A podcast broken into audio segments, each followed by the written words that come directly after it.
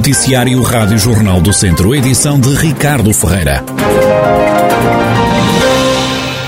Dois incêndios em duas habitações do Conselho de Viseu fizeram ontem cinco desalojados. O primeiro fogo ocorreu às 13h44 da tarde e deixou desalojado um casal na casa dos 80 anos. As chamas começaram numa cozinha, alastraram depois para o telhado da casa, mas não afetaram as moradias vizinhas. Os idosos ficaram desalojados por causa dos danos ocorridos, também do fumo. Foram realojados pela Junta de Freguesia Local. No combate a este incêndio estiveram mobilizados 20 operacionais dos bombeiros voluntários e sapadores de Viseu, com apoio da GNR e com sete viaturas.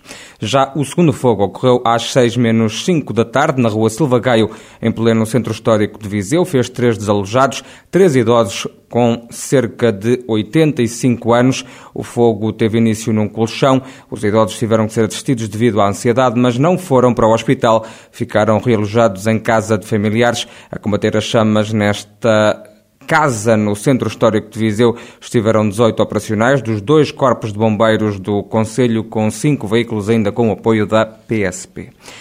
Há cerca de 3 mil casos ativos de Covid-19 na região de Viseu, isto de acordo com os números que foram divulgados pelas autarquias nas últimas horas.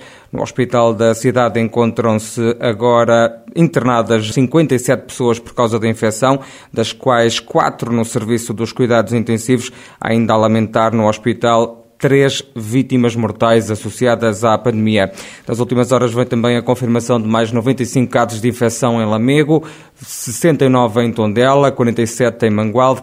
Carregal do Sal conta com mais 48 infectados, Nelas 44, São João da Pesqueira 32 e Tarouca 31, Armamar tem mais 21 contagiados e Mamenta da Beira 16, Oliveira de Frades e Penalva do Castelo contam com mais 13, Penadono 7 e Sernancelho 6 toda a atualidade relacionada com a pandemia da Covid-19 na região em Jornal do Centro.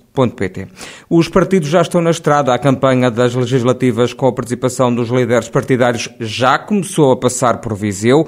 Ontem, na cidade, esteve a coordenadora do Bloco de Esquerda, Catarina Martins, que prometeu um contrato para o país que combata a economia do privilégio e da desigualdade. Defendeu também contas certas do trabalho e contra o crime económico e a corrupção. Estamos aqui para um país de contas certas, em que a riqueza é justamente distribuída e em que ninguém tem direito a destruir a economia para ganhar tanto enquanto deixa quem trabalha com quase nada. Estamos aqui para ter contas certas, sim, as contas certas do trabalho, as contas certas contra o crime económico e contra a corrupção, as contas certas que constroem a justiça no nosso país. E essa garantia sabem que o Bloco de Esquerda a pode dar como mais nenhum partido neste país. Já a Iniciativa Liberal esteve no sábado na cidade de Viriato. João Coutrinho Figueiredo reuniu com a IRV e no final do encontro deu nota de uma das preocupações que escutou, que assenta na falta de mão de obra. O líder dos liberais aponta o dedo ao governo socialista de António Costa. Temos cada vez mais jovens a emigrar, os jovens, sobretudo os jovens qualificados, que fazem muita falta. E isso eh, prende-se um pouco com as conversas que tivemos aqui em Viseu com a Associação uh, Empresarial da região de Viseu, onde estive com o nosso cabeça de lista Sérgio Figueiredo, aqui pela, pelo Distrito de Viseu, e em que a primeira preocupação que nos foi manifestada é, uh, foi dito, a preocupação demográfica, no sentido em que há pouca gente para conseguir fazer o desenvolvimento de Viseu, há falta de mão de obra. No passado, esta falta de mão de obra era sobretudo de mão de obra pouco qualificada, mas já se começa a sentir falta de mão de obra semi-qualificada e qualificada também. Um, num país que permite que muitos dos seus jovens, dos seus melhores jovens, imigrem e depois tem falta exatamente dessa mão de obra qualificada, isto não faz sentido absolutamente nenhum.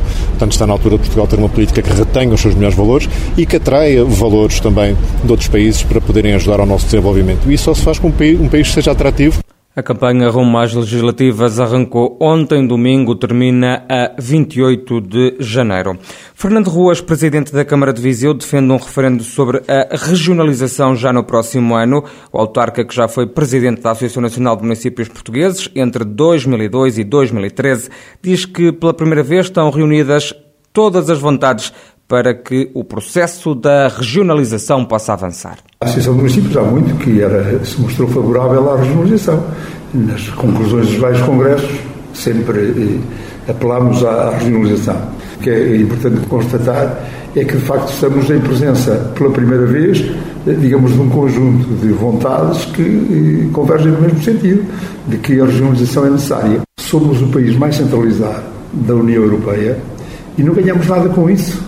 Quer dizer, todos os países que entraram depois de nós no espaço europeu, que gozam, digamos, de uma descentralização eh, efetiva, ultrapassaram o seu processo de desenvolvimento. Portanto, eu penso que eh, está mais provado que nós precisamos da regionalização. No último Congresso da Associação Nacional de Municípios Portugueses, o Primeiro-Ministro António Costa prometeu organizar um novo referendo sobre a regionalização já em 2024.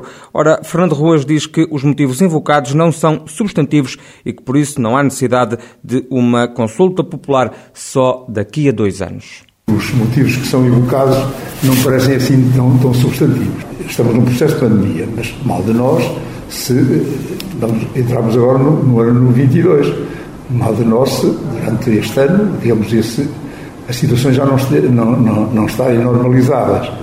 Eh, portanto, isso por um lado. E por outro lado, também não me parece que a discussão, até porque já houve anteriormente uma ampla discussão, careça de tanto tempo. Eh, digamos que é preciso é que se faça, eh, mas acho, na minha opinião, que talvez não fosse necessário tanto tempo, nem tanto tempo de reflexão, nem... É é um processo que tem anos de discussão. Fernando Ruas continua a defender a existência de cinco regiões que, segundo o autarca, permitiria combater as assimetrias entre as zonas ricas e pobres do interior do país. Eu acho que está na hora, digamos, de termos mais autonomia, porque assim, neste momento nós discutimos, falamos no PRR, discutimos eh, se vão verbas para Lisboa, para o Porto, depois não vêm para o interior. Bem, se for no processo de regionalização, digamos, o, o o espaço é mais pequeno. Portanto, nós podemos fazer comparações muito mais, eh, mais frequentes e mais ajustadas. O dinheiro que vem para a coesão, nós o distribuímos mal. E, mas isso é notório. Vem o dinheiro para a coesão e ele acaba, inevitavelmente, naquelas regiões que já não são da coesão. Com, com digamos, com, com autonomia regional, nós aí dizíamos, calma lá, que estes dinheiros que vêm são para nós e, portanto, somos nós que os temos que aplicar.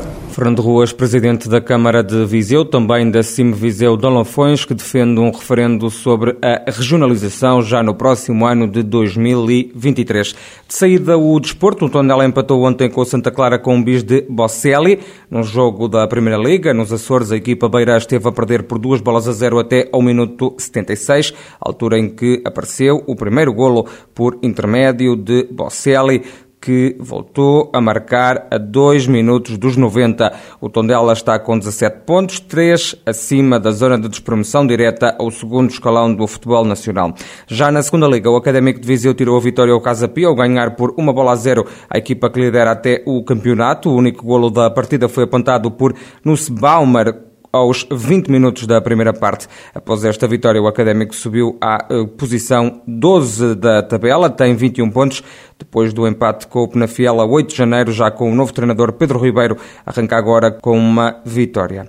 No Campeonato de Portugal, o Ferreira Daves e o Castro Daire saíram vitoriosos de mais uma jornada. A equipa do Conselho de Sátão venceu por uma bola a zero, com um golo de Gonçalo, o Alvarenga Futebol de Sada, enquanto que os castrenses tiraram a vitória ao Lessa com dois tentos de Paulo André e Paris. Estes resultados colocam o Castro Daire em terceiro lugar, com 26 pontos, a 5 do primeiro classificado, o Salgueiros. Já o Ferreira Daves ocupa a oitava posição, com 7 pontos. Na divisão de honra da Associação de Futebol de Viseu, o Mimenta da Beira e o Penalva do Castelo ganharam e mantêm-se à frente dos grupos A e B na fase de manutenção do campeonato. A Sampedrense não entrou em campo com o Lamego porque o jogo foi adiado para 30 de janeiro. Disputou-se ainda a fase de apuramento de campeão entre as seis equipas que estão neste grupo. Uma jornada vitoriosa para o Sinfãs e Lamelas. Já no confronto dos quase vizinhos nelas, e Mortágua empataram. O Lusitano joga com Rezende também a 30 de janeiro. Todos os resultados do fim de semana desportivo em jornaldocentro.pt. Uma última nota para o futsal. Não começou da melhor forma a luta pela subida do São Martinho de Mouros. A equipa de futsal do norte do distrito perdeu com o Valpassos Futebol Clube por 4-7 naquela que foi a segunda jornada da fase de subida da Série C da segunda divisão. Já o ABC de Nelas que está a disputar o apuramento de campeão da segunda divisão. Venceu por 7-4 em casa o Macedense. Na próxima jornada vai jogar com o Dinamo Sanjoanense.